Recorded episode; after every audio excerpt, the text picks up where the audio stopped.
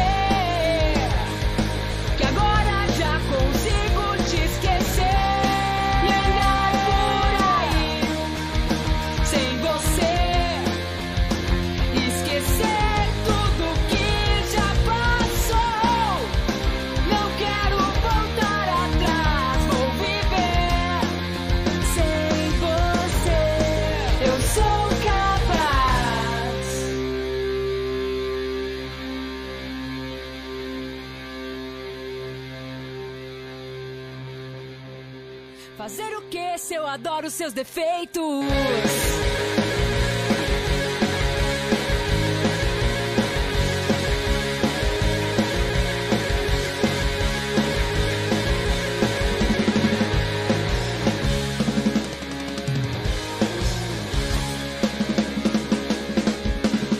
Eu vou dizer que sei tudo a seu respeito. Minha vida aponta em sua direção. Te procurar em outros endereços, sabendo que tudo é em vão. Eu vou dizer que sei tudo a seu respeito. Minha vida aponta em sua direção. Te procurar em outros endereços, mesmo sabendo que tudo é em vão. Já não posso mais dormir. Porque ainda sonho com você. Se vale a pena eu me perder, talvez consiga entender. Fazer o que se eu adoro seus defeitos? Perfeito, mas eu me completo em você. Me distorcer, me enquadrando no seu jeito. Faço de tudo pra te convencer. Fazer o que se eu adoro seus defeitos? Não sou perfeito, mas eu me completo em você. Me distorcer, me enquadrando no seu jeito. Faço de tudo pra te convencer.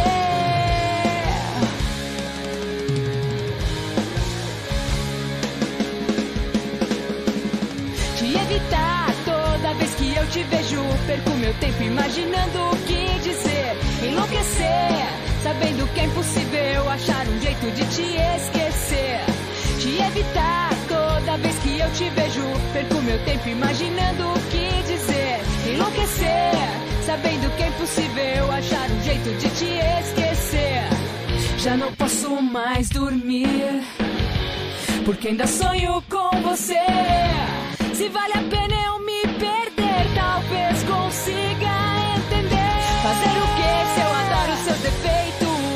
perfeito, mas eu me completo em você. Me distorcer, me enquadrando no seu jeito.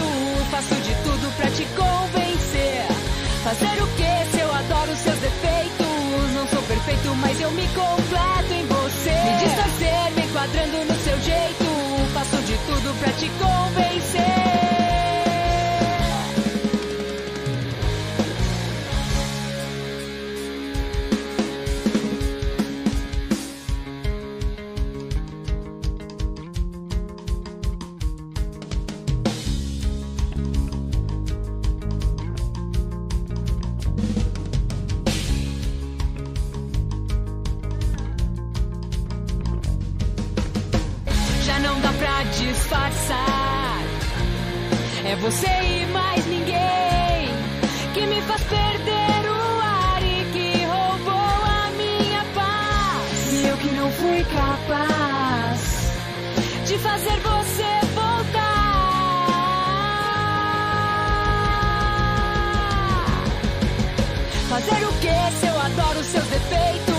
Sou perfeito, mas eu me completo em você. Me distorcer, me enquadrando no seu jeito.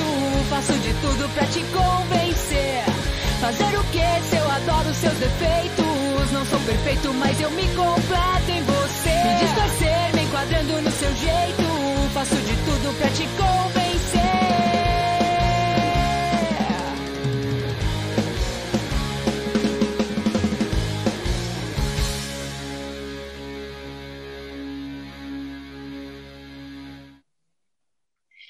Bom dia, boa tarde e para quem está nos assistindo e nos ouvindo nesse momento, boa noite. Eu sou a Maísa. E eu sou o Alan. E esse é o História de All Star. Bom, a gente sabe muito bem que a cena do rock and roll alternativo independente é um fenômeno agregador e plural que sempre permitiu com que diversas bandas é, pudessem exercer o seu poder criativo. Essa cena, ela deu espaço e dá muito espaço, inclusive para mulheres, né, encontrarem mais a sua voz. É, e essa conquista já não é de agora, acontece já de muito tempo. No jazz, as mulheres quebraram preconceitos, no samba, elas foram madrinhas, e no pop, elas se consagraram divas. No rock and roll, elas quebraram também preconceitos e foram referência. Na história da música, as minas sempre ocuparam seus espaços, e no hardcore dos anos 2000 também não foi diferente.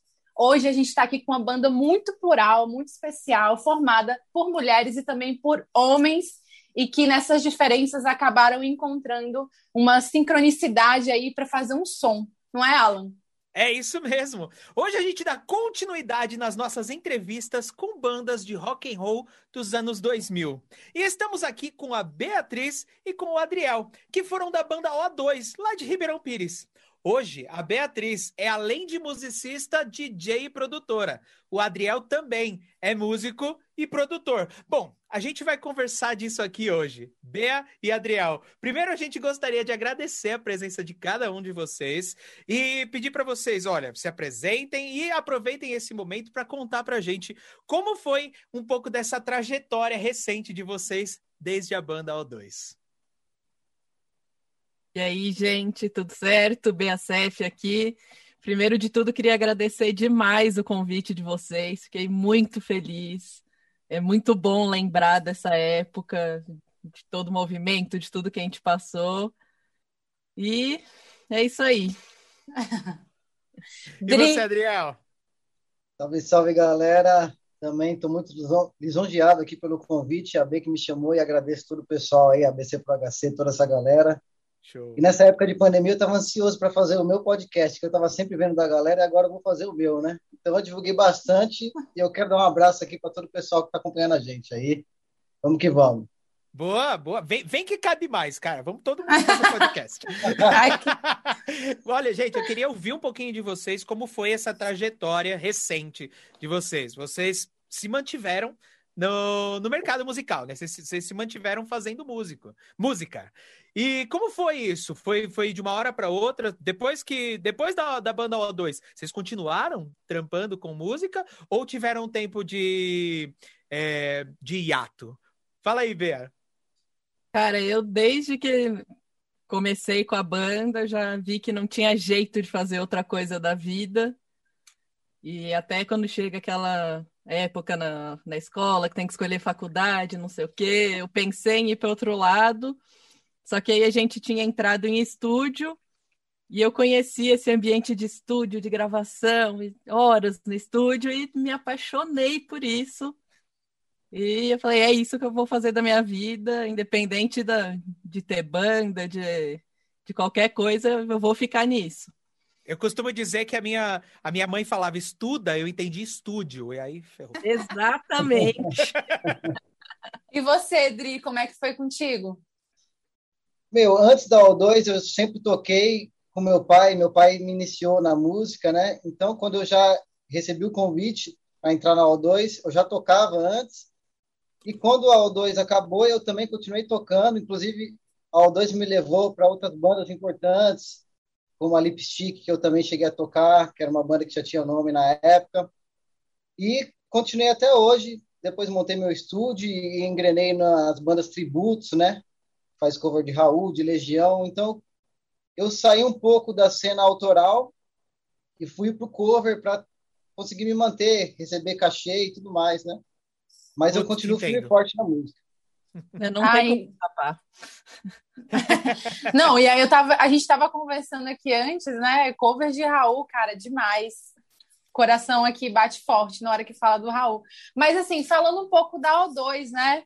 Quando vocês, assim, é, eu, eu, não, a gente não sabe ainda muito bem é, como que foi a formação, né? Mas assim, quando a, a O2, quando vocês estiveram na banda, a banda tinha é, um, queria fazer algum som específico? Era tipo hardcore? Era mais puxado para isso mesmo? Ou vocês é, se deixavam livres assim com esses gêneros? Como é que era? Fala aí pra gente um pouquinho, Bea. Acho que a gente seguia mais a linha do pop punk, tipo Blink, Newfound, Yellow Card, uhum. as nossas maiores referências, então a gente sempre buscou ir, por esse lado da galera da, da cena nacional, a gente curtia muito Strike, Fresno.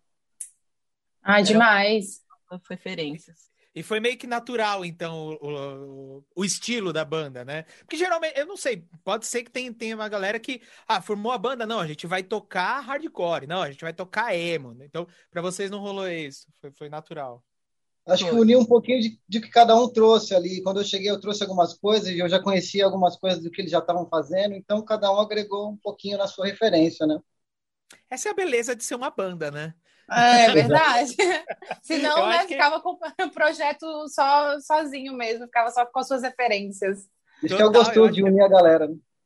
Total. Eu acho que é a, a beleza de, de, ter uma banda, assim, é a junção de todo mundo, né? É, é, a, é o resultado de todo mundo tocando junto que vai sair uma coisa completamente diferente do que você estava pensando no começo, né? É, agora só uma, é, só uma pergunta aqui. Quando vocês estavam na O2, vocês pensavam assim, era um lance mais. Vocês pensavam realmente um lance profissional ou era uma coisa que vocês faziam mais por pela diversão de ter uma banda, enfim, eu, eu sei que naquela época era todo mundo mais novo, né? adolescente e tudo mais, como que era, assim? Era um lance mais profissional ou vocês iam mais pela diversão? Para mim, sempre foi super profissional. Eu sempre uhum. viver daquilo. E você, Caraca. Dri? Para mim, a O2 foi a primeira banda que eu senti esse profissionalismo. Assim, até então, antes da O2, eu sempre brinquei com música. E a O2 foi esse divisor de águas para mim entre o profissionalismo e o hobby, né?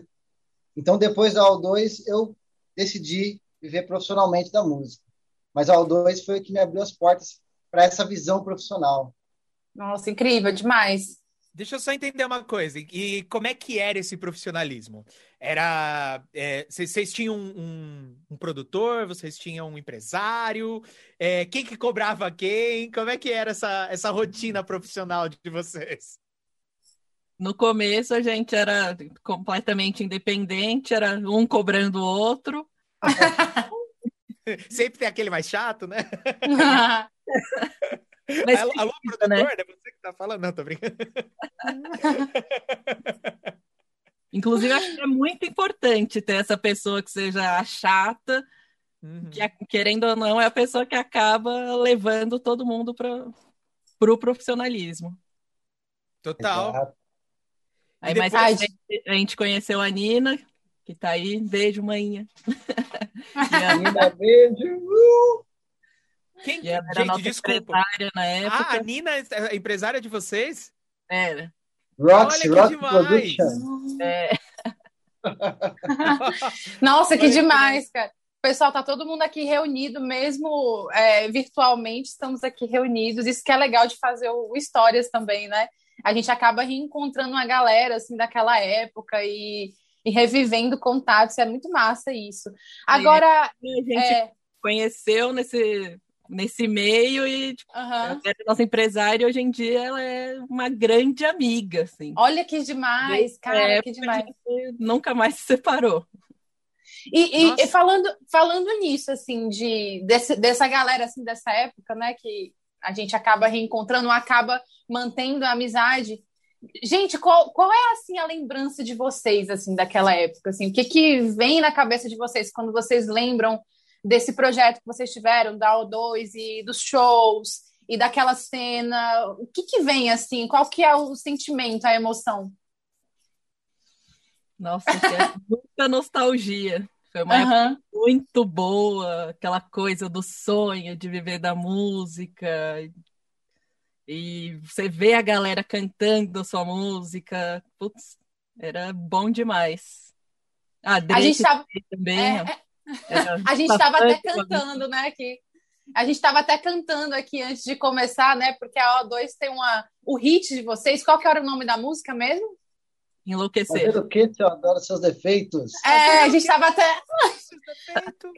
pois é, são canções. Não, acabam sendo canções assim que você não esquece nunca mais, assim, né? Desde aquela época te marca tanto emocionalmente, assim. E, e para você, Dri, como é que é, assim? Como é que são suas lembranças? O que, que você pensa? Época, eu lembro que eu ficava vendendo convite lá na porta do Catedral, que nem um louco, para tentar tocar perto da última banda, no melhor horário. Então a gente tinha que vender muitos convites para tocar mais tarde. Então, Nossa. a gente até comprava os próprios convites para tocar mais Caraca, tarde. Caraca, jura?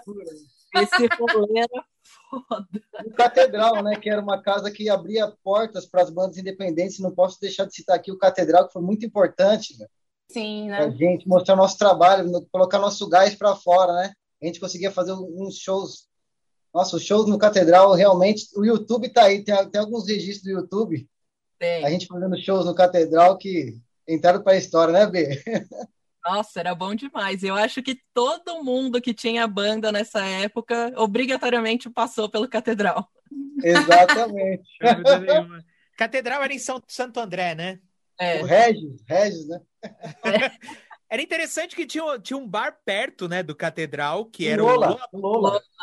E o Lola, tipo, é, era só classic rock. A, a sensação que eu tinha, né? Que era só o classic rock. Aí você olhava lá, só as bandas antigonas e tal, e, a, a cated... e o catedral era molecada, né, galera? Zemo, tocando... Zemo, né? Era, era os velhos e os novinhos, né? Os velhos de um lado e os novinhos. Exatamente. Na época Fala, que o Lula abriu pra, pra nossa galera também, a gente fez alguns shows lá. Sério? Sério? Nossa. Inclusive, Nossa, eu tipo... tava procurando as fotos e tal, vi várias de lá. Caraca, realmente era esse rolê mais da, da galera mais velha. Nossa! Vocês e, e sobre outras, é... outras, casas que vocês tocavam na época? Putz, cerveja azul. Cerveja azul. Cerveja azul inesquecível também, hein? Mezanine em Santo André Mezanine. também. Que... Vocês, vocês começaram a tocar, é... tipo, como... aliás, a banda formou em que ano? Vocês lembram? Sete. Ah, olha só, 2007. Caramba, que 2000... curioso. Então, o, o, o rock and roll tava em altaça, né? Quando vocês É, pois é, 2007, esse lance meio que já era, que era alternativo, já tava meio que no, na, tocando nas rádios e tal, já era um pouco mais mainstream, né? Assim. Tava começando a engrenar o movimento. Sim, Nossa, então vocês pegaram.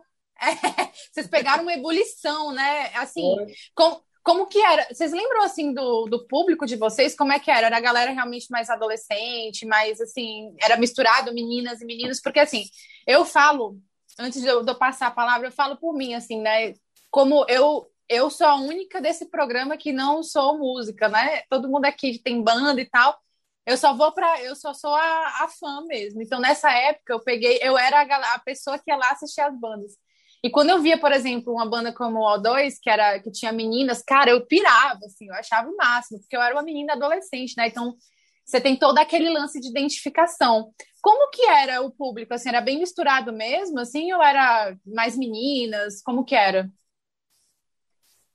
Putz, acho que o nosso era mais meninas.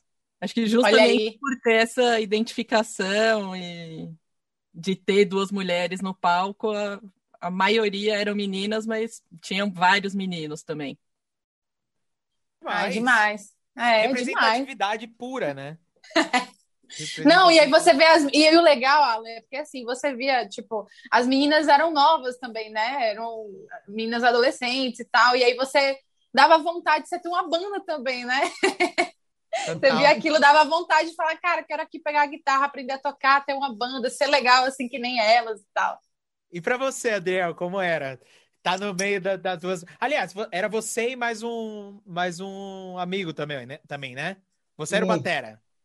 Sim, eu era o Batera e, e, foi a primeira vez que eu tive banda também com mulheres. Né? Até então eu sempre tinha tocado com homens e a O2 também me abriu as portas para tocar com mulheres também e ver como que o bicho pega também né, nos bastidores ali, Não é assim como com os homens. Meu, a banda pega fogo, seja homem ou seja mulher, a banda pega fogo, mas não tem jeito. Ah, sim. sim. isso é super normal, né? É Mas isso aí. Rolou, rolou uma, um, um estranhamento, falando, ah, ah, meu Deus, eu vou tocar com mulheres? Ou para você foi, foi, foi natural? Como é que foi isso?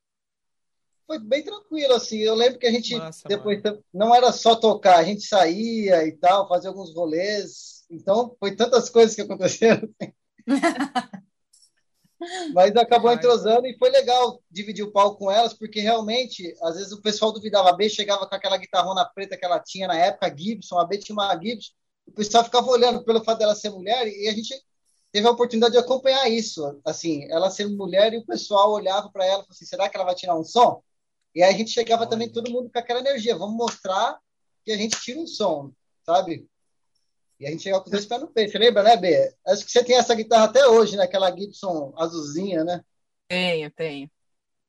Meu, isso infelizmente é uma coisa que depois de banda também que eu entrei pro eletrônico e aí eu fazia um live, que era uma DJ e eu na guitarra e percussão e várias vezes, tipo, chegava os caras, ah, não é você que tá tocando, tá gravado.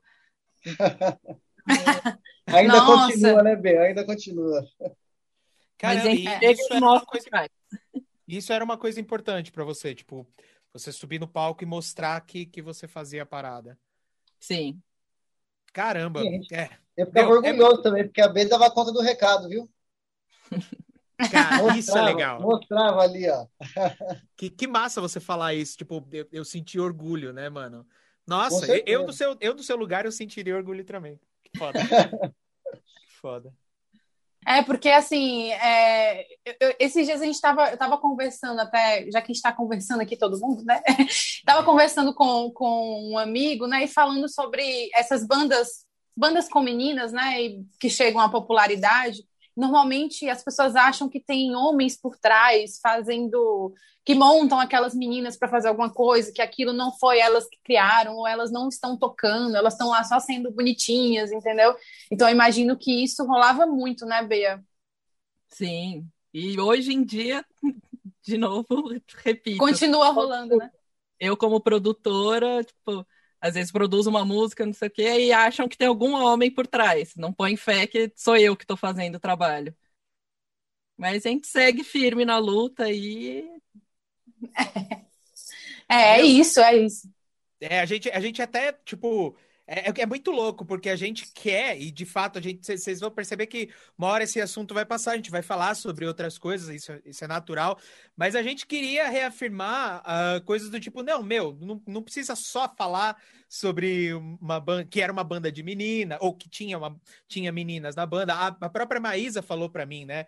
Quando a gente estava discutindo sobre a, a pauta, ela falou: olha, é, isso às vezes é uma coisa é, chata, assim, você vê uma banda que tem uma cantora ou uma guitarrista e fala assim, ah, é banda de menina. Quando na verdade é uma banda que toca muito bem, tá ligado? Exatamente. Então, Eu jamais tinha pensado nisso. Isso foi determinante pra gente ir escolhendo as perguntas da nossa pauta, né? Mas é muito engraçado que, inevitavelmente, a gente acaba caindo nesse assunto, né? Então é muita.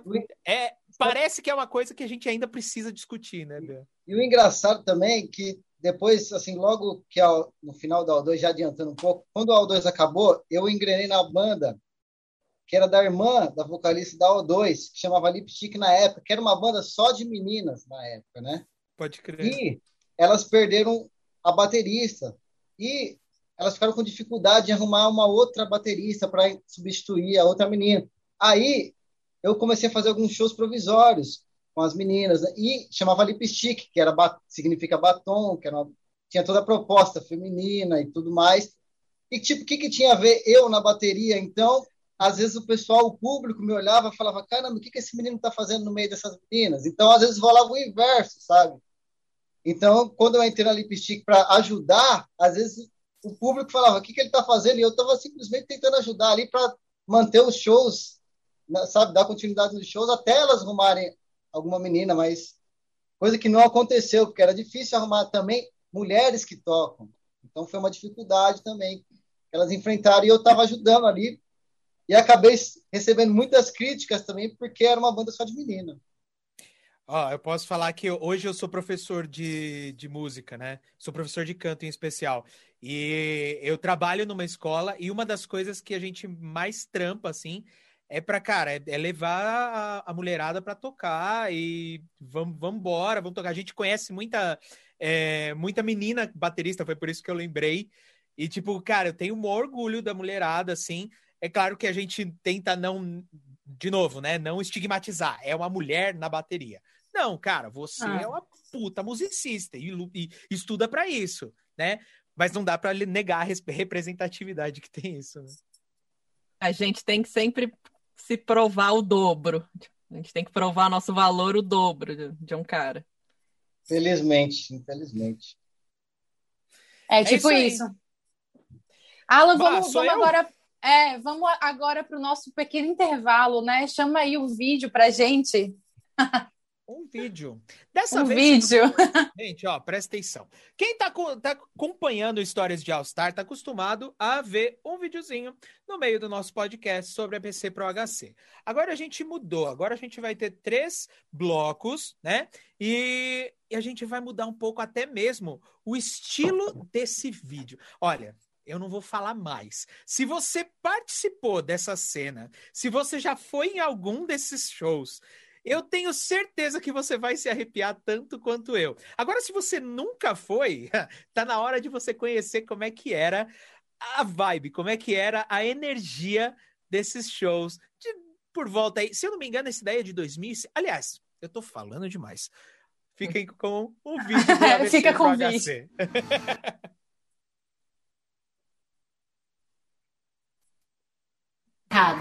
Sim, estamos de volta. E a gente quer saber tudo o que está acontecendo na cena underground. Para isso, a gente abriu a playlist Rock Ativo Entrou? lá no nosso Instagram, você, arroba BCProHC. Vocês que têm banda, vocês que estão curtindo um som, a gente quer saber o que está rolando. E as melhores dessa playlist Rock Ativo, que vai girar todo mês, vai para o nosso esquenta de sexta-feira, que já está bombando lá nos nossos canais também no Instagram. Toda sexta, banda nova, as bandas estão mandando ver, vamos fortalecer a cena. Então, se liga, galera. Se inscreve lá nos nossos canais, acompanhe as novidades, que muita coisa vem por aí. Não seja hardcore, seja hardcore. Vamos fortalecer a cena, galera.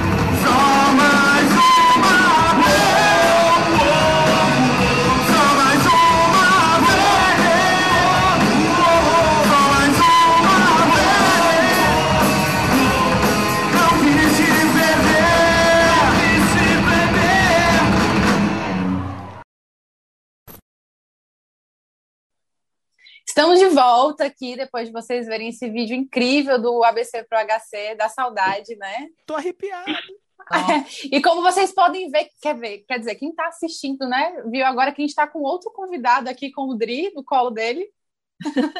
É convidado ou convidada, Dri? É convidada, Melzinha, dá oi, Mel. Oi. É. Vamos dar oi para Mel, boa noite para Mel, que ela é uma convidada importante aqui neste, neste espaço. Mas aqui, voltando aqui às nossas, às nossas conversas, né? É, a gente falou um pouquinho no primeiro bloco sobre. Vocês comentaram algumas inspirações, né? Yellow Card, o Blink, que vocês queriam às vezes fazer um som parecido, né?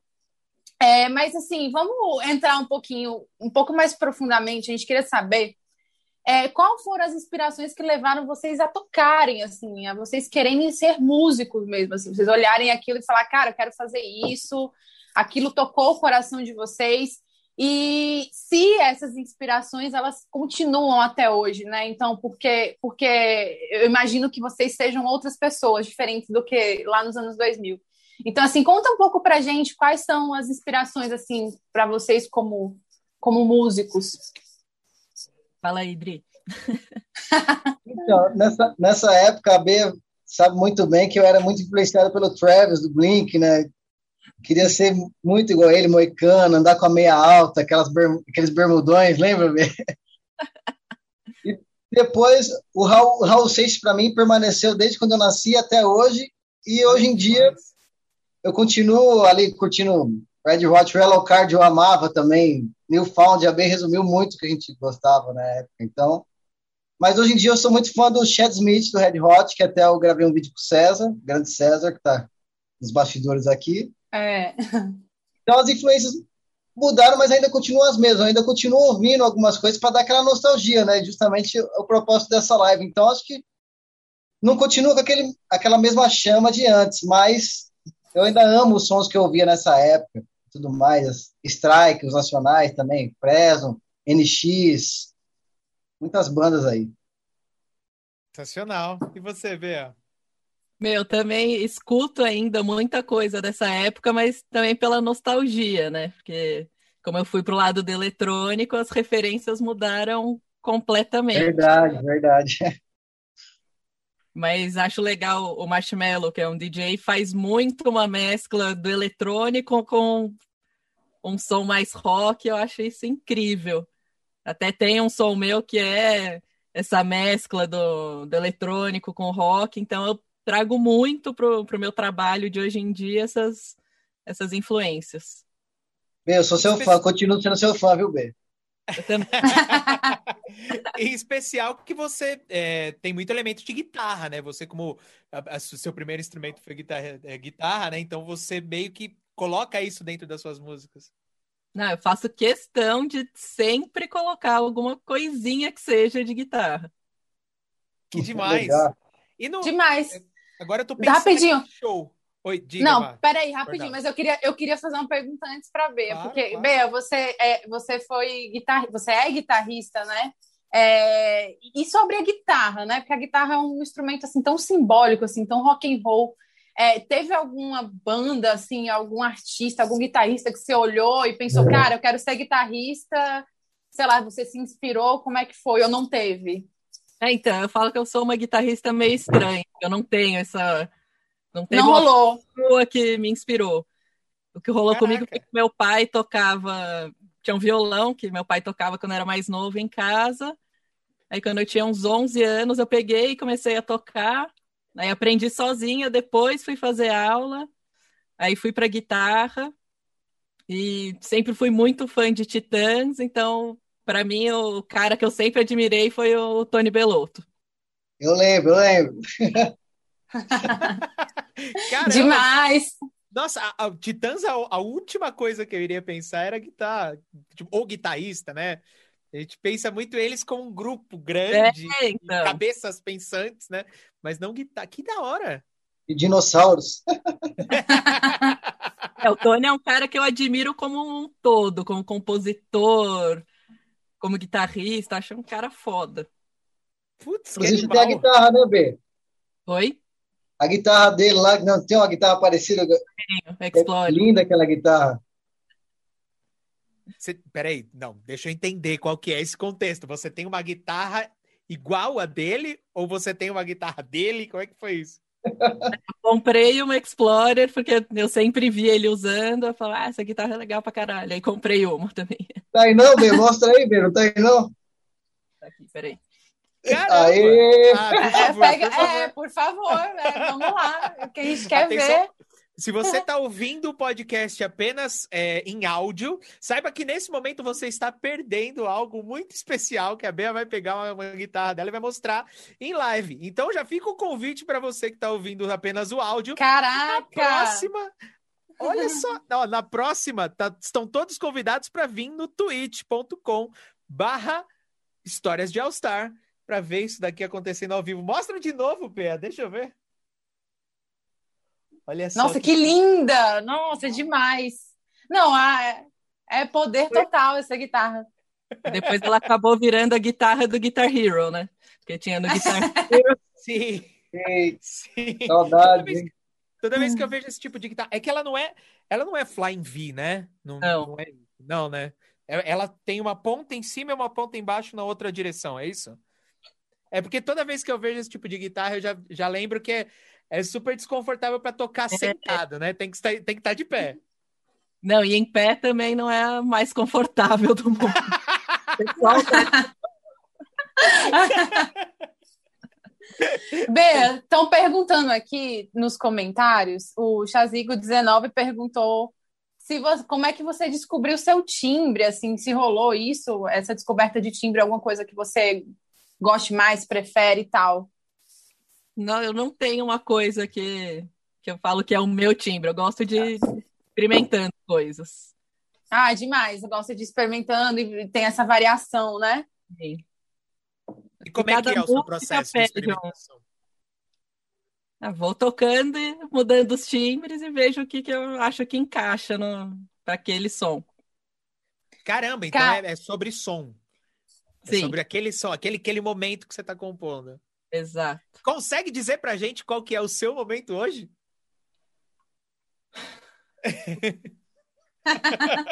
eu tô sempre né, nesse lance da experimentação. Sensacional. É isso. Mas... E Dri, boa, Dri boa. É, você falou do Travis, né? Que o Travis era um cara que te inspirava como baterista e tudo mais. É, cara, bateria também é instrumento sensacional. Eu acho, eu penso, né, que toda banda, se ela tem um baterista bom, cara, a banda ela, ela tipo assim, tem quase chance zero, chance zero de fazer um som ruim, né?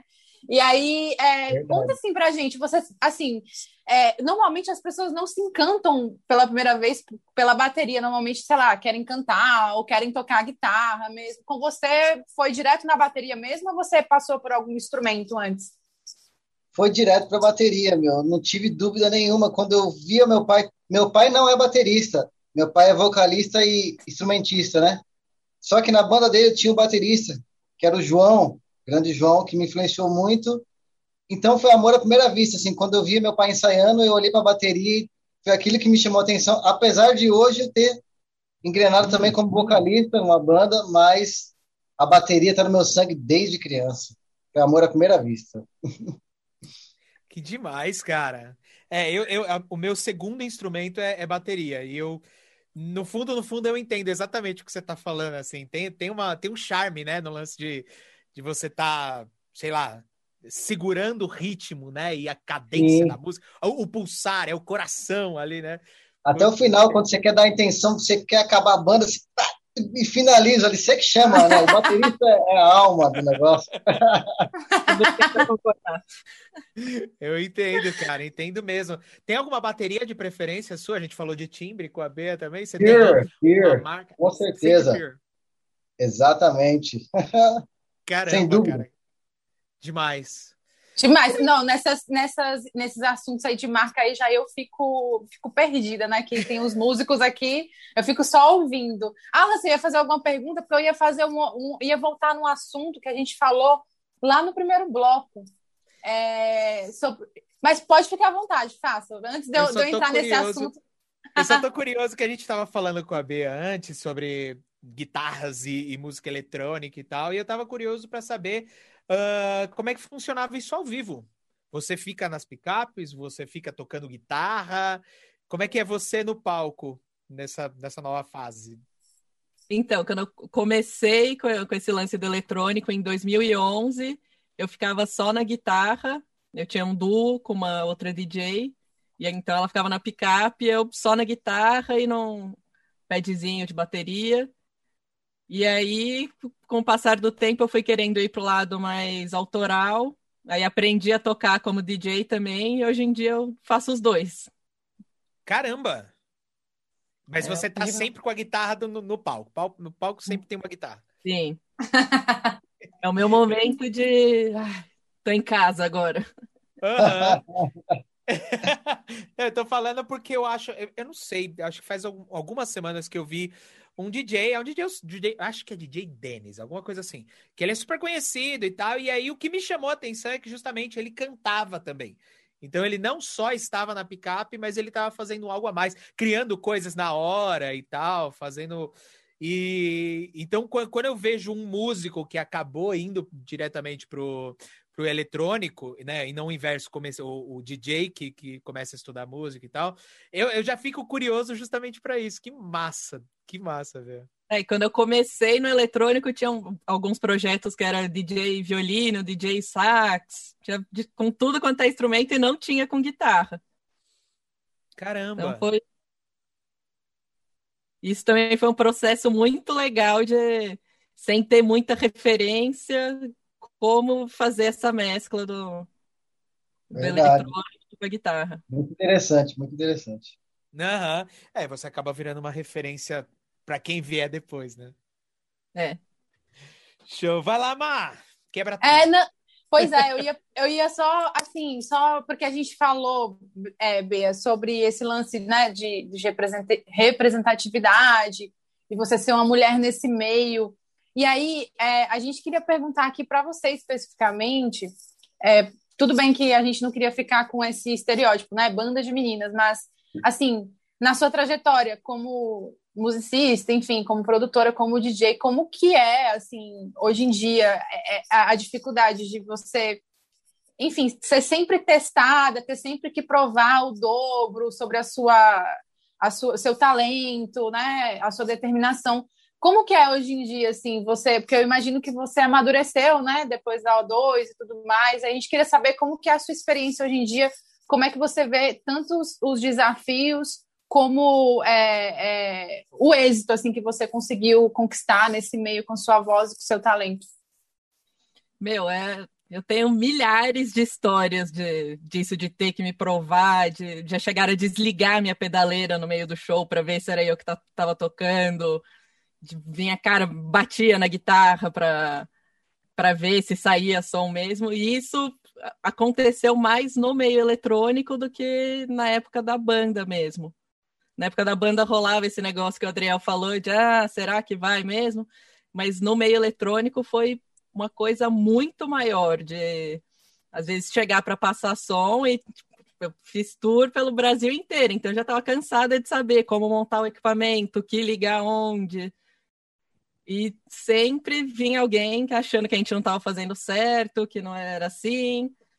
Mas e ao mesmo tempo é muito bom porque tem essa dúvida, ah, será que é, será que não é? E depois que a, que a galera vê o show, vem, ah, não, parabéns, não sei o quê. Que a galera vê que sou eu mesmo, tem ter esse reconhecimento é muito bom. E ah, de... no final do show muda tudo, né? Exato. Tá que pariu. Bea, eu tô aqui em choque, cara. Que... Nossa, de desligar, né? Assim, a, a guitarra e tal. Surreal, cara. Não, eu já passei muita coisa de chegar para passar som e era eu, a DJ e a nossa produtora. Sempre a gente viajava em três mulheres. Aí teve uma vez é. que a gente chegou para passar o som, aí tava uns caras de uma outra banda que iam tocar. Aí a gente subiu no palco, eles, ah, chegaram as dançarinas. Então é sempre essas. Não, peraí, de deixa, eu, deixa eu tirar uma dúvida aqui que tá, que tá vindo na minha cabeça. Adriel, já aconteceu alguma vez isso com você? Não. É triste, mas claro, não, cara. É, é de claro fuder, né, não, né, cara? Né? Caraca, bicho. Tipo. Foda. É, é inacreditável. Caramba. Inclusive, ano passado eu fiz uma música que é um manifesto feminista.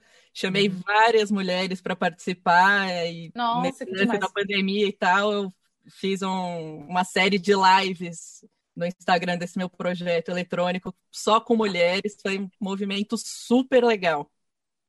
Então, e a gente aproveita o momento.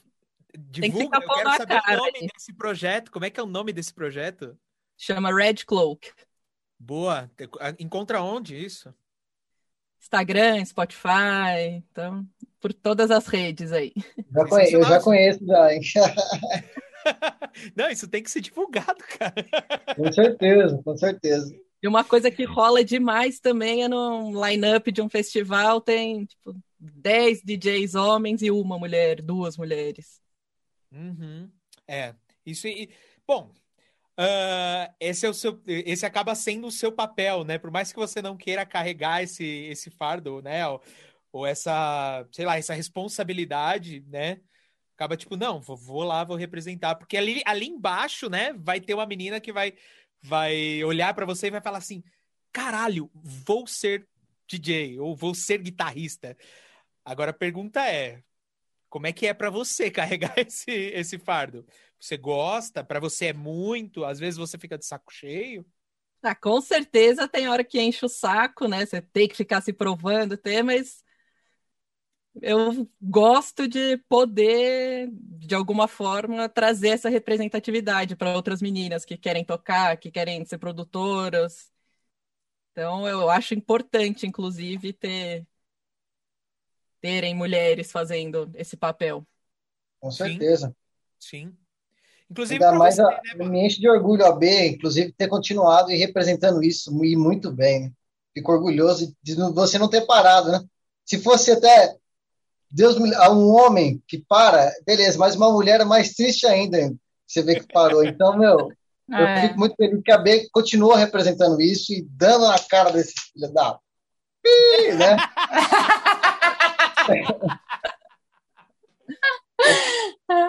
Muito é isso aí. a B na atividade aí, né?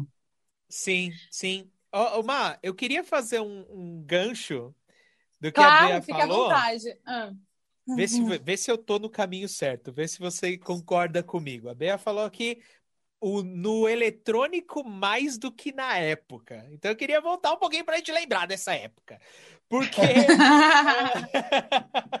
é, ela falou que, nossa, sentia mais, né? né uh, sente mais essa, essa galera questionando ela, né, no eletrônico hoje do que naquela época.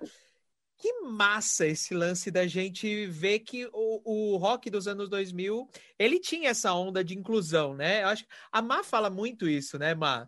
Que era, é. era, era um movimento mais inclusivo, falei.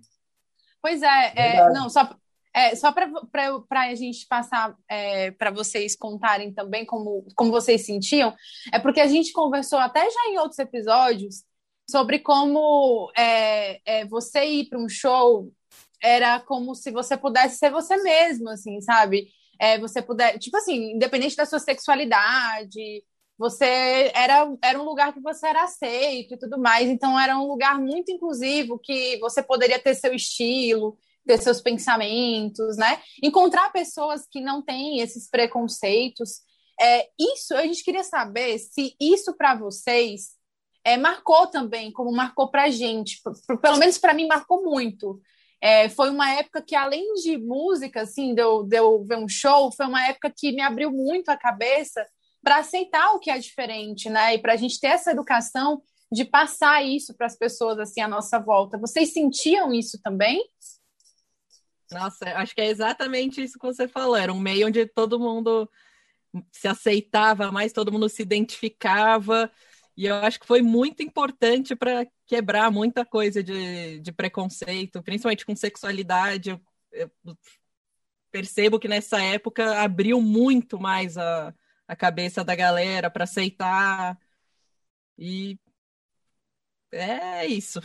Era muito bom. E você, Dri, o que, que você sentia? Ah, nessa época eu lembro que realmente a coisa começou a melhorar nesse sentido assim da galera começar a aceitar mais, até mesmo em cima do palco e, e em, em, todos os lugares assim.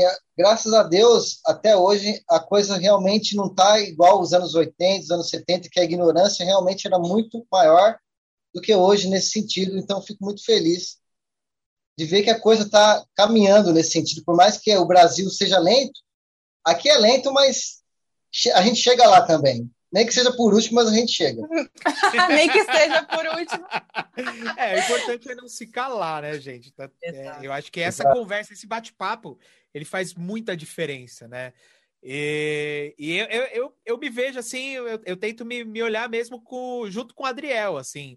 Eu era um cara que estava lá no meio, vendo tudo isso acontecendo. Em especial, eu não sei vocês, mas eu vejo o emo também como uma quebra, né, desse, desse estereótipo Verdade. do né? Do, o cara que tem que ser tem que ser másculo e ele tem que segurar todos os sentimentos.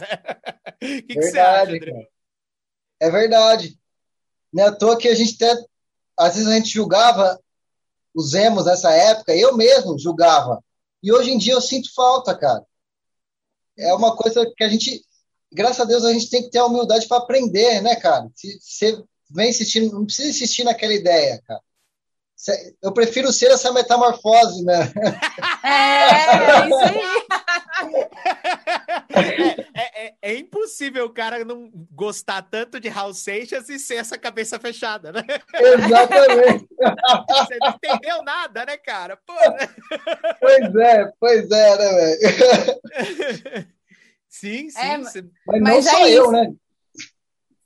Acho que todo mundo aprendeu um pouco, né? De lá para cá.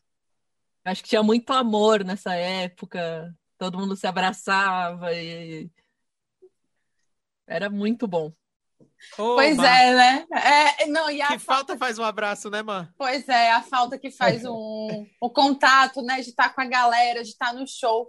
A gente faz esses, essas conversas aqui, aí bate a nostalgia, né? Eu acho que eu acho que, assim, também, é, é, não só essa questão de, de, de você reviver uma época, mas, assim, era uma época sem um vírus, né? Então a gente fica com, com vontade de viver isso de novo, né? De estar num show, de ver uma banda. E eu, eu, a gente também consegue compreender que, pô, esse é um momento um pouco difícil para quem é músico, né? Porque muitas vezes não pode, muitas vezes não, não pode se apresentar. Então, o que vocês fazem, né? O lance de vocês está um pouco parado e aí a gente vem aqui nessas conversas para tentar é, aquecer o coração, né? E ter a esperança que vai dar tudo certo e vai dar. Que nem o Dri uhum. falou, nem que a gente chegue em último, a gente vai chegar lá. Peraí, eu vou e tatuar aí, essa. É, aqui motivação, né? Coach, história de All-Star aqui. Mas é isso. Agora a gente vai fazer, galera, uma outra pausa, né? Para a gente assistir um outro vídeo é, e daqui a pouco a gente vem para o último bloco. É, então fiquem aí, um vídeo super rápido, mas aquele vídeo especial do ABC Pro HC, que faz assim a gente ficar com o coração bem quentinho, né, Alan? Posso dar um spoiler? Começa com Diga lá. Olha aí. Vamos lá, então vamos, é, vamos assistir o vídeo, daqui a pouco a gente volta. Fresno!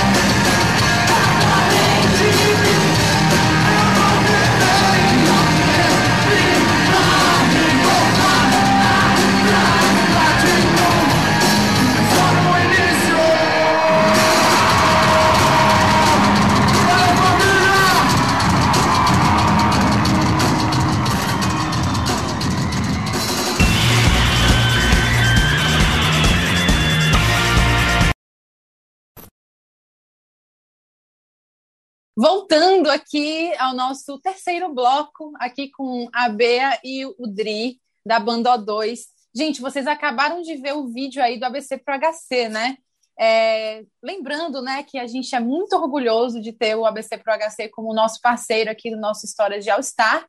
E lembrando também para vocês que o ABC Pro HC tem uma playlist muito legal chamada Rock Ativo. Essa playlist ela é quinzenal, ou seja, os caras eles atualizam de 15 em 15 dias e tem bandas lá que estão fazendo música agora, bandas que estão na ativa agora. Então, é muito legal se você quiser conhecer bandas novas, quer ouvir um som novo. Então, vocês podem entrar lá no, no, no Instagram do ABC Pro HC, que lá na hora que vocês entrarem, vocês vão ver lá a playlist.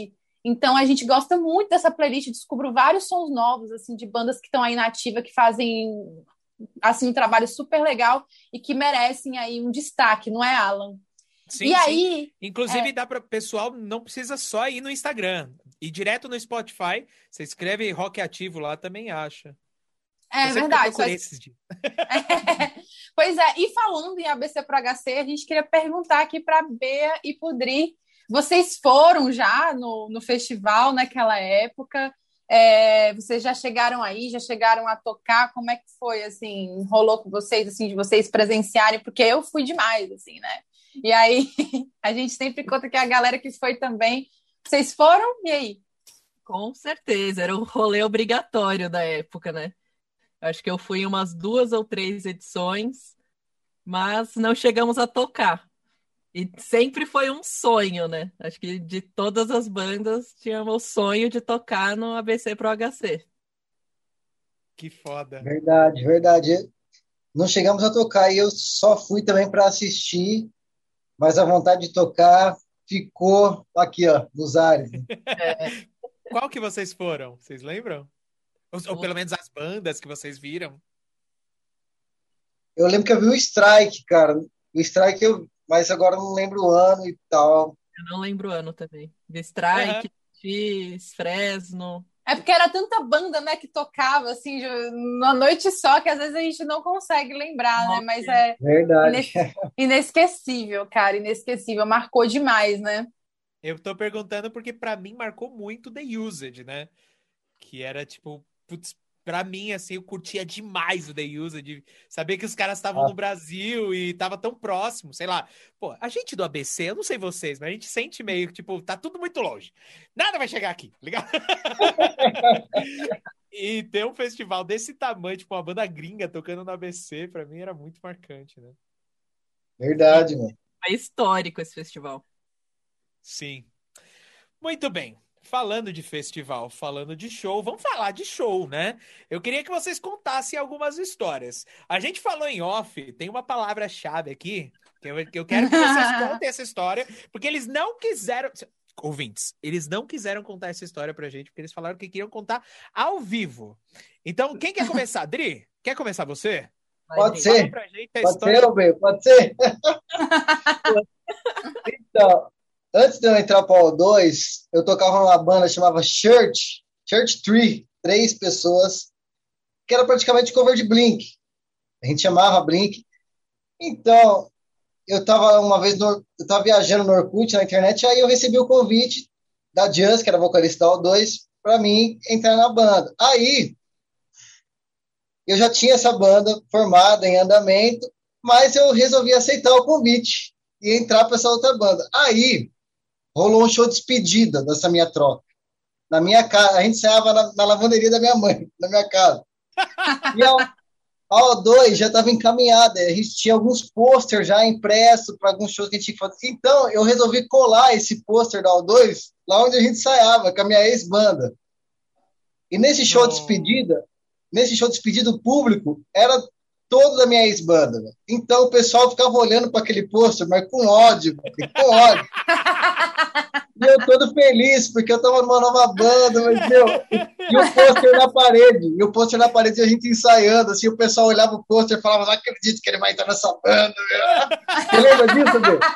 A B lembra disso, viu? Que fase. Você lembra disso?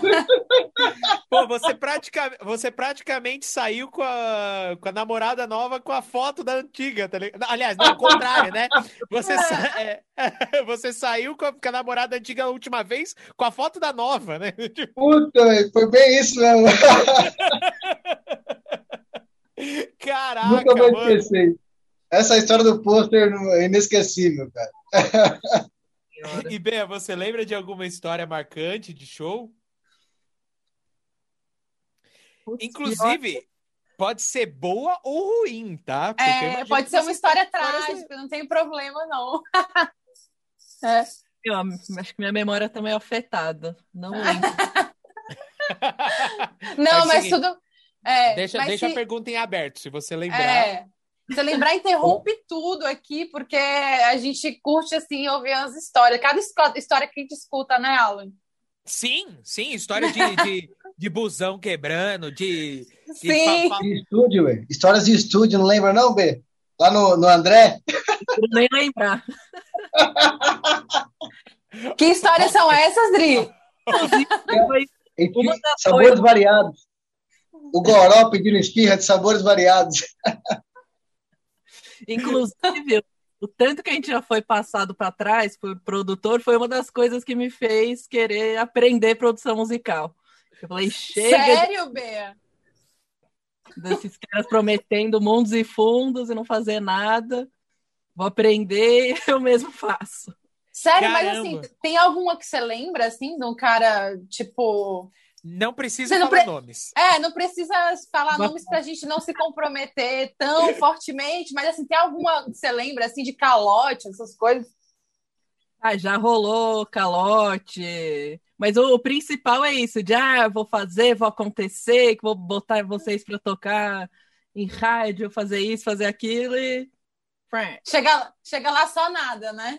Chega lá, a gente só gastou uma grana e Nada. Nossa, nada. eu acho que isso é muito comum, né, Bea? A gente também passou por isso, né? Com a, com a banda Paralelos. É, e, tipo, eu entendo porque para mim, quando você falou, é, ah, foi um dos motivos, já me deu um frio na espinha, porque para mim, na verdade, não foi um dos motivos para eu me tornar produtor, mas sim um dos motivos para eu querer parar de tocar, tá ligado? Tipo, chegou uma hora que eu falei, velho, quer saber? Eu acho que música não dá, não, é, não vai me levar a nada, não.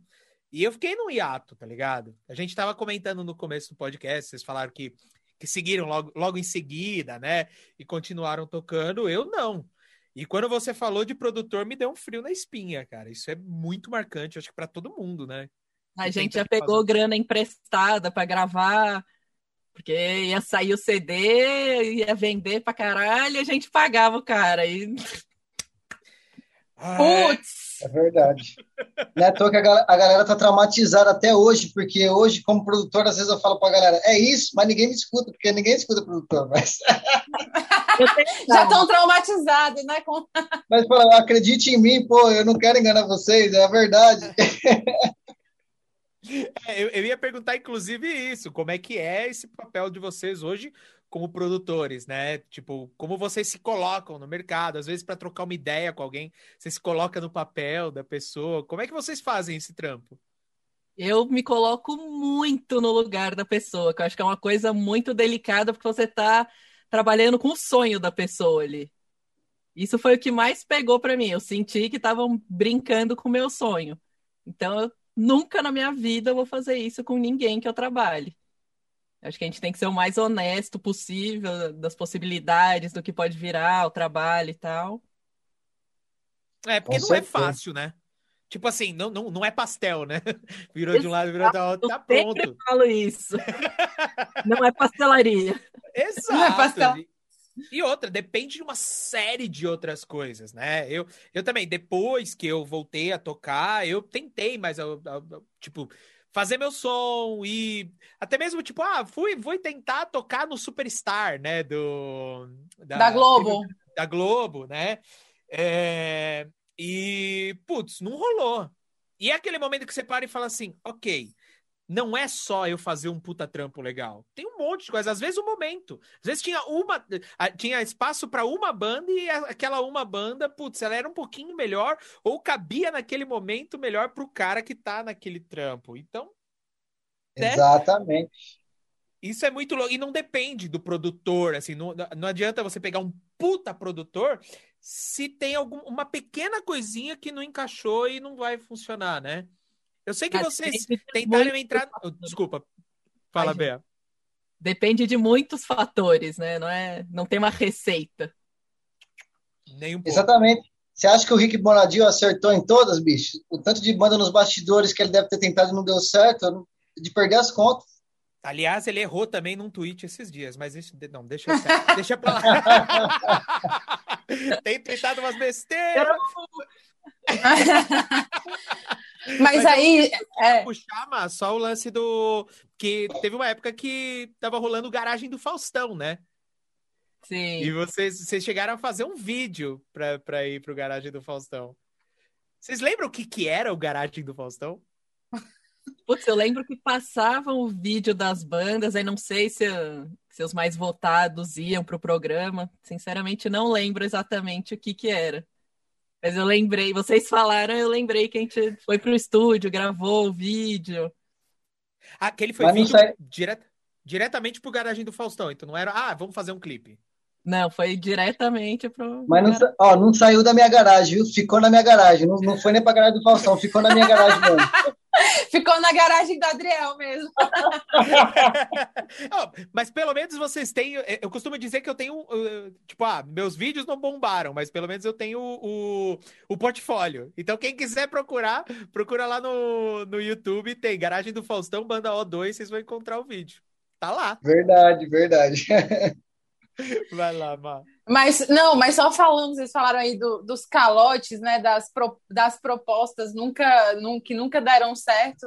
Eu tenho um amigo meu que ele é músico, né, e aí vocês podem falar isso bem melhor do que eu. E ele, e ele fala que se você é músico nunca tomou um calote, então você não está vacinado, né?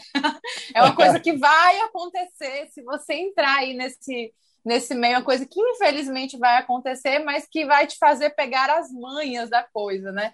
Aí a, a Bea falou sobre como que ela entrou na produção, né? Que foi realmente querendo, por ter essas experiências ruins, acabou é, querendo fazer. Como foi para você, Di? Porque você é produtor também. Como é que você acabou entrando nisso? Igual a B falou, né? A gente tem que ser honesto com as pessoas na hora de lidar com o sonho delas dentro do estúdio e entregar o trabalho, sabe, mixado, tudo certinho na data que você combinou com a pessoa. E não é brincadeira você lidar com os sonhos, sabe? Não é parcelaria, igual vocês falaram.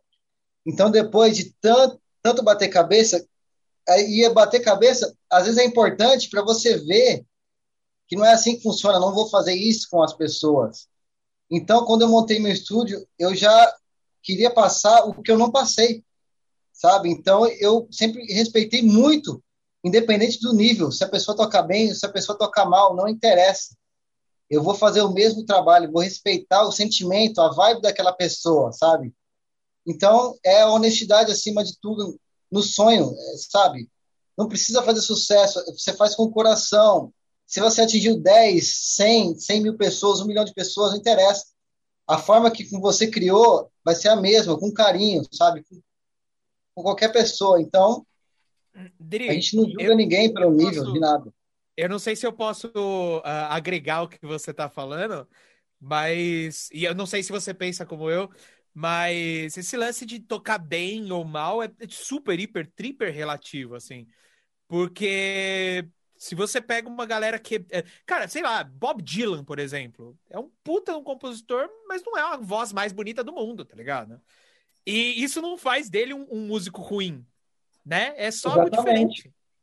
Exatamente, a experiência, a experiência hoje está aqui nesse podcast, depois de todos esses anos na cena, lá atrás, 2009, quase 10 anos depois de estar tá falando isso, o que quer dizer, eu quando eu entrei na primeira vez em estúdio, foi com o 2 praticamente, a gente foi gravar em Santo André, e eu lembro que eu fui gravar as bateras e não consegui, eu não sabia o que era metrônomo, então tem um monte de coisa que hoje eu domino, graças a Deus, a experiência me trouxe, mas que na época eu estava no escuro. Então, às vezes eu vejo pessoas inexperientes vindo produzir comigo que eu não deixo de fora, não tento excluir. Beleza, se não, não rola no metrônomo, não rola. Vamos, vamos fazer com que role do seu jeito.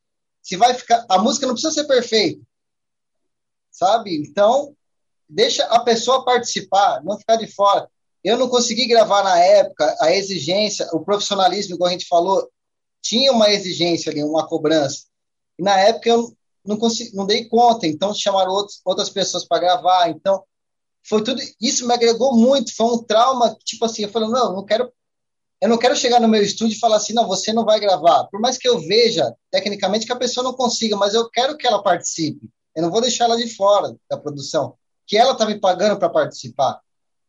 Então é, é bem por aí. Por mais que a cobrança na época era séria, eu absorvi isso, falei, poxa, eu, eu sei que eu preciso melhorar em tantas coisas, eu lembro que a gente chegou até no estúdio que o Cine estava gravando. O Cine, na época, que era uma banda que estourou, não era ninguém. A gente chegou no estúdio lá também que eles estavam e eu, na época, assim, o André, que era um produtor que a gente conheceu, várias pessoas, a gente passou na mão de muitas pessoas, e foi bom. Até mesmo os erros dessas pessoas me agregou para mim não cometer. Então, é bem por aí. Sabe? Nossa, velho do céu! Isso que, isso que você tá falando é inacreditável. Quer acrescentar alguma coisa, Bea? lance ah, do deixar, metrô... Vou deixar para Bea acrescentar. É. Esse lance do metrônomo é uma coisa que eu sempre lembro também, que para mim também foi muito frustrante a primeira vez que eu fui gravar em estúdio. Eu lembro que eu estava tentando gravar um violão e não entrava no metrônomo nem a pau. E hoje em dia, às vezes eu tô gravando e falo, ah, agora foi. Tipo, agora ó, então deixa eu deixar o um recado para os meus alunos que estão ouvindo agora. Ó, tá vendo? Vocês estão vendo? Eu não, eu, não, eu não tô pegando no pé de vocês. Metrônomo é importante. É importante. não, professor, eu toco bem, cara. Por que eu tenho que ficar estudando com esse clique-clique no meu orelha? É, é dá para entender que o Adriel falou, até as experiências ruins, de certa forma, agregaram coisas pra gente. Nossa, eu acho que, que isso é inevitável, né? E o, o Dri falou sobre é, esse lance dele deixar, né, a, a, o músico, né, deixar lá o cara que está fazendo a música livre, né, para ele se sentir à vontade. Porque o lance é esse, né? Eu acho que o, o assim, você pega grandes produtores falando assim de bandas que, que fizeram é, história, né? E era tipo assim, deixar a banda livre e o cara trabalhar em cima daquilo, né? É, não tentar controlar a banda, né? Tipo assim, deixa a banda livre lá e, e se o cara souber fazer uma coisa, tudo bem. Se não souber, é tudo bem também. Pois é, cara. É o trabalho do produtor, deixa a banda livre e a parte técnica você resolve, não é a banda que tem que resolver. Demais. O produtor é. E uma coisa que eu percebo hoje em dia também, que, que é uma coisa que eu faço de me cobrar muito, de fazer tudo perfeitinho. Às vezes o trabalho que não tá tudo perfeitinho fica muito melhor do que o que tá ali todo engessadinho. Exatamente, exatamente. É. Pois é, e aí vocês têm que ter essa, essa sensibilidade também, né, como produtores, de entender que muitas vezes polir muito aquilo que, que foi gravado talvez per acaba perdendo a essência da coisa, sei lá, né? Total. Isso. Sim, sim. O... Eu, eu percebo muito, assim, eu percebo muito que existe uma retomada nessa dessa, desse lance de tentar é, deixar as músicas um pouco mais cruas, né? Os últimos anos, assim, a galera, que pelo menos a galera que eu vejo gravando, assim, é, sei lá, nos anos 90 era muito, cara, não, tem que tirar esse, é, tem, tem que tirar esse ruído, tem que tirar essa, essa sobra e tal, né? E só que o rock and roll é muito isso, né? Eu lembro, sei lá, o nosso produtor tava falando do Suck My Kiss, que ele lembra de, de músicas que ele ouvia. Como é que é, Bill? Batendo no microfone. Anthony Kids batendo na mão no microfone, tá ligado? Enquanto cantava. Ou então a, a, a gente falou do The Used, o, tem o final da Take It Away, que ele tá gritando, ah! e ele joga o microfone no chão. E aquilo para mim marcou muito. Então, não é só a música, né? Você tá uma, é igual você tá falou. momento, né? Às vezes a gente fica buscando a perfeição, mas às vezes a, a solução tá na guia, que foi natural ali, sabe? É, exatamente. Isso é foda. Vocês já pegaram o guia e, tipo, colocaram na, na no som original? Porra! Parte, muito... Sério? É o que eu mais faço, né, velho? Que massa! é lindo, é lindo isso. Que demais. Demais, demais. Esse... Bom, gente, é... ó. Seguinte, Vamos lá. a gente é... tem uma pergunta. Temos? Temos, temos. A gente queria só falar assim. Primeiro, né, é, a gente queria só falar um pouquinho das letras da banda O2. Eu sei que a gente está mudando completamente o assunto. ah, mas, mais assim, ou menos, vai. Estamos é, falando de criação, mas, assim, Estamos falando desse processo criativo, porque, assim, as letras, a gente percebeu que são letras bem confessionais, assim, bem sinceras. É, e aí a gente queria saber quem é que fazia as letras da banda, assim, se eram todos, se era uma pessoa só, como é que era? Vocês lembram? Peraí, antes de vocês responderem, tem um cara aqui que quer que quer concluir, aliás, quer enriquecer essa pergunta. Com vocês, o nosso grande amigo Piercing. Ele mandou uma mensagem para vocês. Ouve aí. Fala, Bia, Adriel, tudo certo? Piercing do Paralelos SA. Queria fazer uma pergunta para vocês, queria saber como que funcionava o processo criativo da O2 para fazer as músicas, enfim, compor. Valeu, um abraço a todos. Fala valeu. de Lô. Aê, Pierce, valeu, Pierce. Bora. As letras, a, o, o grosso era 90% das vezes a Jess, que era a vocalista que fazia, ela e o Low, que foi um dos baixistas que passou pela banda. E acho que às vezes a gente ia dando uma contribuiçãozinha aqui, outra ali, mas o grosso eram os dois que faziam. Às vezes eu ia bem, depois de umas duas, três cervejas, a gente tentava dar um pitaco ali. Exatamente. Boa, já, pass já passou uma hora de podcast, agora é explicit, né? Pode falar. Que legal. E, e, temas, vocês tinham temas específicos? Assim, ah, vamos falar sobre tal coisa, estamos é, passando por tal coisa. Vocês, tinham, vocês pensavam sobre isso? Acho que não. Não que eu me lembre. eu não era tão ativo assim na, nas composições, então eu não sei dizer muito bem sobre esse assunto. Meu negócio é, eu estava ali atrás da bateria mesmo. E, como é que era a sua a, a, a, composição de vocês com a bateria, ou a guitarra? É... Eu tô perguntando isso, Dri, porque eu, como baterista, primeiro fui, fui cantor. E aí depois, quando eu ia compor as linhas é, de batera, eu ficava compondo sempre em cima da voz, tá ligado? Então, as minhas linhas de batera não eram em cima de, de rítmica. Exatamente. Acho que você contou o segredo aí. Nós, bateristas, a gente sempre tenta seguir alguém, né? que massa, que massa. Era, era bem por aí mesmo. Ah, demais. demais. Pois é, a gente está chegando aqui no final, infelizmente, né, Alan? O papo tava muito bom, tava maravilhoso, tava demais. Se e aí eu abro mais uma cerveja, hein? Pois é, né? Dá vontade, né? E aí, Pois é, e aí para finalizar, a gente só queria, assim, queria que vocês dois contassem dos projetos atuais de vocês, né? O que vocês estão fazendo. É, então fiquem à vontade para encerrar com chave de ouro aqui este momento aqui no História de All Star com Bea e Adriel. Exatamente, divulgações. É. Bom, a Bea me concedeu espaço aqui, então, hoje em dia, antes de tudo, eu queria agradecer ao Alan, a Maísa, pelo espaço, fiquei muito feliz. A B que me chamou no particular. Muito legal em rever a B, em conhecer vocês. Essa iniciativa fantástica, eu estou muito feliz de ter participado aqui com vocês. Hoje, né? Então, hoje em dia, eu tenho meu estúdio de gravação, que fica aqui na cidade de Mauá, igual eu sempre estive, que fica na, na minha casa, onde a gente ensaiava, lá na lavanderia, só que não é, não é mais a lavanderia, eu montei um estúdio hoje. Então, eu continuo produzindo várias bandas de hardcore daqui da região do ABC e também toco muito aqui na, no ABC com as minhas bandas tributos, a Legião, a Raul Seixas, a minha banda que eu comecei a cantar, rock nacional. Então eu tô envolvido na cena tributo, cover E na cena autoral, eu também tô tocando uma banda sair, sabe? Esse negócio de banda é meio complicado. Acabei saindo da banda Fire Pitch, que é uma banda que, que me trouxe para a cena autoral depois de tantos anos parado. Então, enfim, eu tô na cena musical ativo ainda e não pretendo parar, seja no autoral, seja no cover. Eu tô fazendo alguma coisa pro Spotify, para todos os streams aí, enfim.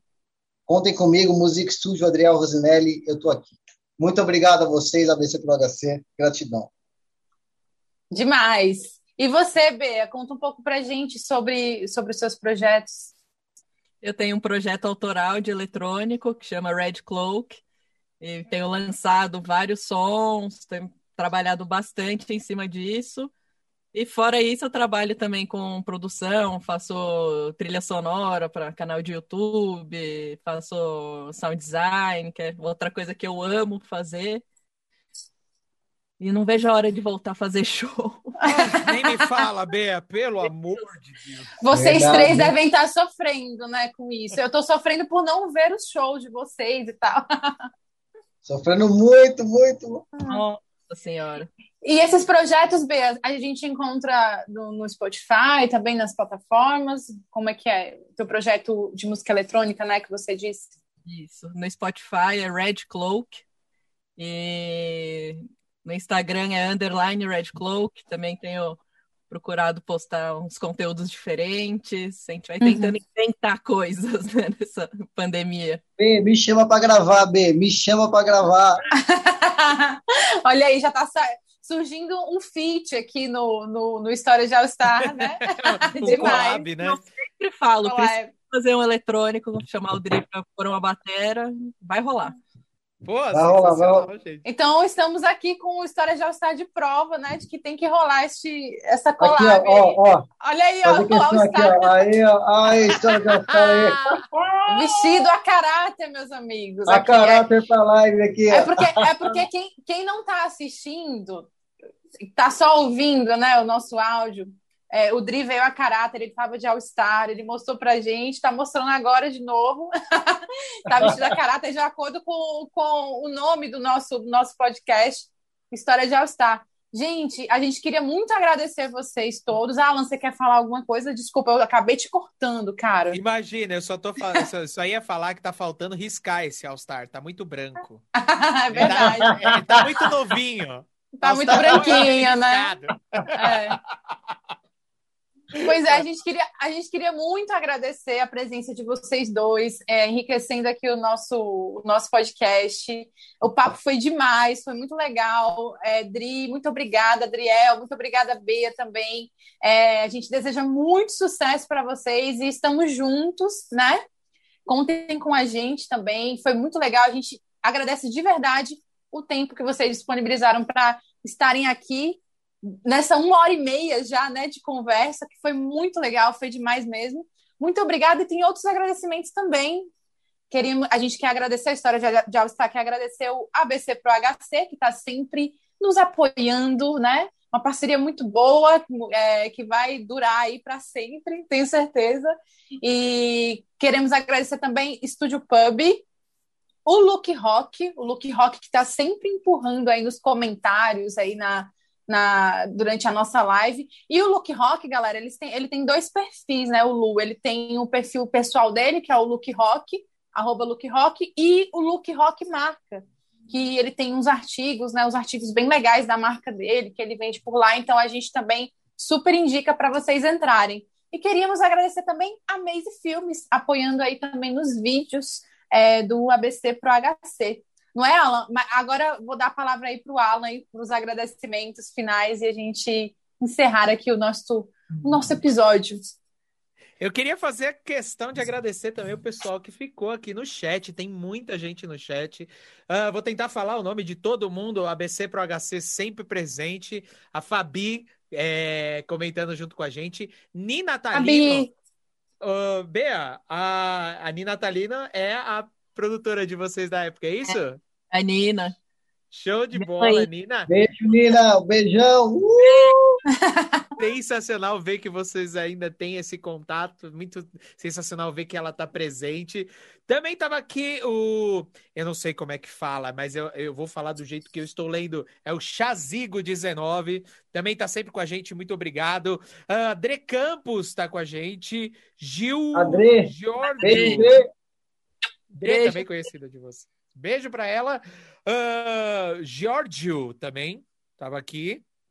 É, que mais? Deixa eu ver se eu não estou esquecendo nada. O Luke Rock estava com a gente também. Que mais? Que mais, gente? Se eu esqueci alguém, me perdoa. Le Legoshi Eletrônico. eu gosto desse fala... nick, tá? é engraçado Demais. a gente falar nick, nicknames, né? É. Mas enfim, ele disse, ó, bora tocar música. Então, bora tocar música, gente. A ideia aqui é a gente não deixar a essência do, principalmente do rock and roll, mas da música em geral, não sair, ó, daqui, da veia, que a gente tá, traz desde os anos 2000. Quando a gente entrou nessa cena, a gente entrou porque tava no sangue, tava no coração, a gente entrou querendo fazer isso de verdade. Então, você, você que tem uma banda e, é, e tinha uma banda na época, volta a tocar, faz, faz pela internet, daqui a pouco isso tudo vai passar, a gente vai se encontrar, volta a fazer música também. E se você tá afim de fazer música, meu, não perde tempo. O ProHC tá aí para isso. E o Pro, a ideia do ProHC é divulgar bandas o Pro novas. HC, o ProHC vai voltar ou não vai, hein? Ó, Fabi, uma pergunta para você. Fica a pergunta. vai ser ProHC. Vai voltar ou não vai? É claro que vai. gente... Aí, aí sim. As pessoas Aqui, estão aí... querendo. Olha, a Fabi e toda a sua equipe está trabalhando para isso. Então, esperem que vai ter. Ah, rola direto. Esquenta pro HC lá no Instagram deles. Então, segue lá. E falando um pouco mais de histórias de All-Star, a gente não para. De 15 em 15 dias estamos aqui falando um pouquinho sobre a cena da época e a cena nova. Agora a gente está começando a falar um pouco com a galera que está fazendo música agora. E no dia 9 de maio, a gente vai conversar com a galera Bruxas, galera da banda Bruxas. Uh, olha que louco, é uma banda que eu conheci na semana passada, no podcast da semana passada, e eu fiquei alucinado. É demais a banda, demais. Então faz o seguinte: procura no seu Spotify Bruxas, B-R-U-X-A-X. Já começa a ouvir a, a, a música deles e semana que. Aliás, daqui duas semanas a gente se encontra. Bea. Gente, queria agradecer demais vocês pelo convite. Foi incrível esse papo. Desde procurar fotos da banda, ouvir os sons. Foi, putz, uma delícia reviver isso. Muito, muito obrigado pelo espaço. Foi demais. Valeu, gente. Valeu, fiquei aqui, Valeu. nossa, uau. Eu fiquei sem palavras. Fiquei, nossa, que, que carinho, né? Adorei. é isso, né? Bem, muito legal a gente ver. Uh, eu queria agradecer mais uma vez aí. Em especial a B, foi muito legal rever você e conhecer essa galera. Meu. Agora tem que sair nosso pitch, hein, Dri? Oi? Ó, vamos fazer o seguinte: já tá convidado para uma próxima vez vocês voltarem no Histórias de All Star, só que dessa vez com fit. Com fit. E Dri, pra gente divulgar aqui e contar mais um pouco de histórias da época. Fechou. Tá combinado? Isso. Combinadíssimo. Então é isso, gente. Mais uma vez, muito obrigado a todo mundo que ficou com a gente. Mar, é sempre um prazer fazer o um podcast com você. Eu tenho Valeu. aqui a melhor dupla, viu? A melhor dupla que é o Alan. Então, um beijo, Alan. Muito beijo, bom, beijo, produtor. Bom, tchau, bom. galera. Tchau, tchau, tchau.